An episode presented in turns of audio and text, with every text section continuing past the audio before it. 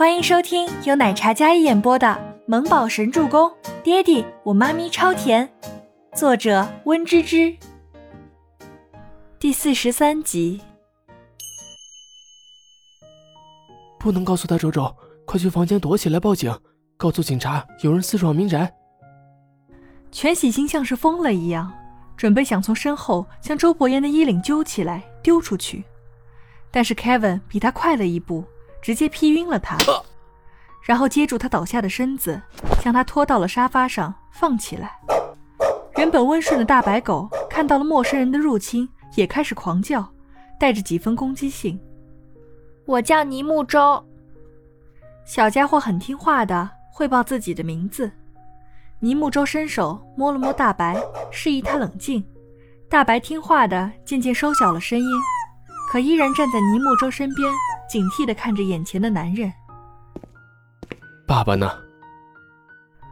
周伯言按耐住自己的内心，薄唇轻启，声音也有些颤抖。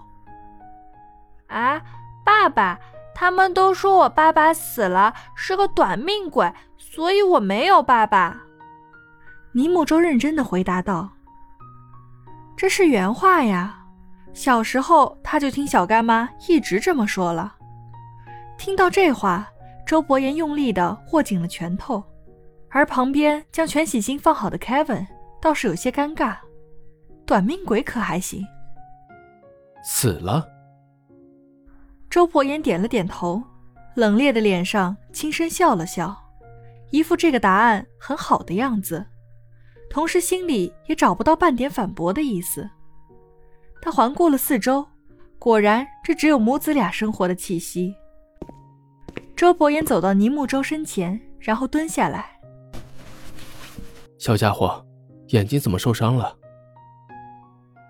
周伯言半蹲在倪木舟身前，倪木舟近距离的看着他，干净帅气的小脸上也难得有了笑容。车祸受伤了，不过没事儿。温叔叔说了，没有伤到眼睛。倪木舟很冷静的样子。周伯言在他身上似乎看到了自己幼年的时候，不卑不亢，冷静内敛。想不想要爸爸？周伯言有些期待的看着他问道：“啥？”倪木舟装作有些惊讶：“爸爸还可以想的吗？如果可以，我想有一个帅帅的、很厉害的爸爸，可以保护妈妈，像个英雄一样。”倪木舟心里描绘着他对父亲的期望，同时眼睛亮亮的看着眼前的周伯言。你看我可以吗？周伯言说道。倪木舟笑容更加灿烂。我说了不算，要妈咪说了才算。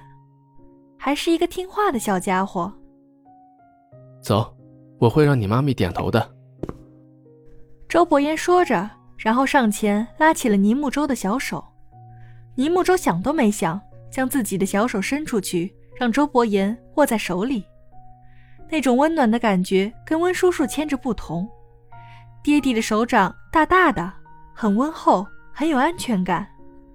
他知道他就是爹地，可是他不能认，要等妈咪点头才行。周伯言将倪清欢牵起来，往外走。面上看起来非常冷冽，非常有把握，可是出门时差点绊倒的举动，出卖了他心里的紧张。爹地小心！倪木舟小手拉住周伯言的手，平地还能摔一跤，这个爹地有点可爱了。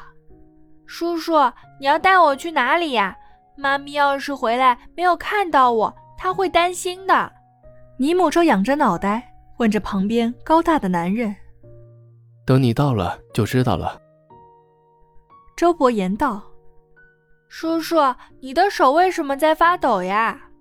尼木周清脆的童音疑惑的说道：“叔叔没事。”周伯言垂眸看了一眼身边的尼木舟，嘴上说着没事儿，可心里的震惊就像涟漪一样被一圈一圈的放大。他慢慢往外走，然后慢慢回忆他与倪清欢的过往。本以为再无瓜葛，可是造化弄人。周伯言看了身边的倪木舟，纵然不用演，也知道他是他儿子。他们年纪与他们刚才在一起那会儿时间相吻合。一大一小两人往外面走去。凯文临走前还放了一张卡片在茶几上，然后也起身离开了。他没想到 BOSS 竟然有一个这么大的孩子了。他觉得这件事发展到这里，让人又惊又喜。全喜初本来只想让弟弟先接小家伙回家的，他去买个菜，好好给小家伙补一下。回到家里之后，看到昏倒在沙发上的弟弟，而小家伙已经没有了身影，他气得一碗水泼上去，直接给全喜星泼醒。全喜星醒来之后，将事情一说，全喜初差点没晕过去。而刚到北城见到自己母亲的倪清欢，确认了母亲平安无事，他悬着的心总算是落了下来。不过还没平复一会儿，他接到了初初的电话，让他立马回家一趟，很急。倪清欢追问之下，全喜初才说出了实情。周伯言去到家里，将小木宝带走了。倪清欢在医院交了医药费，安顿好了妈妈。然后立马往家里赶，他决定了，回去以后就收拾东西回到北城，远离那些人。夜晚十点，一家私人高端医院里，倪清欢还有全喜初和全喜星、温景逸四人赶到的时候，已经是三个小时之后了。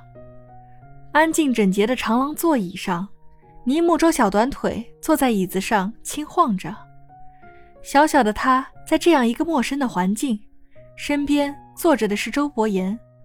换作是成年人，要是靠近周伯言，都会被他那一身冰冷气息震慑，心生畏惧的。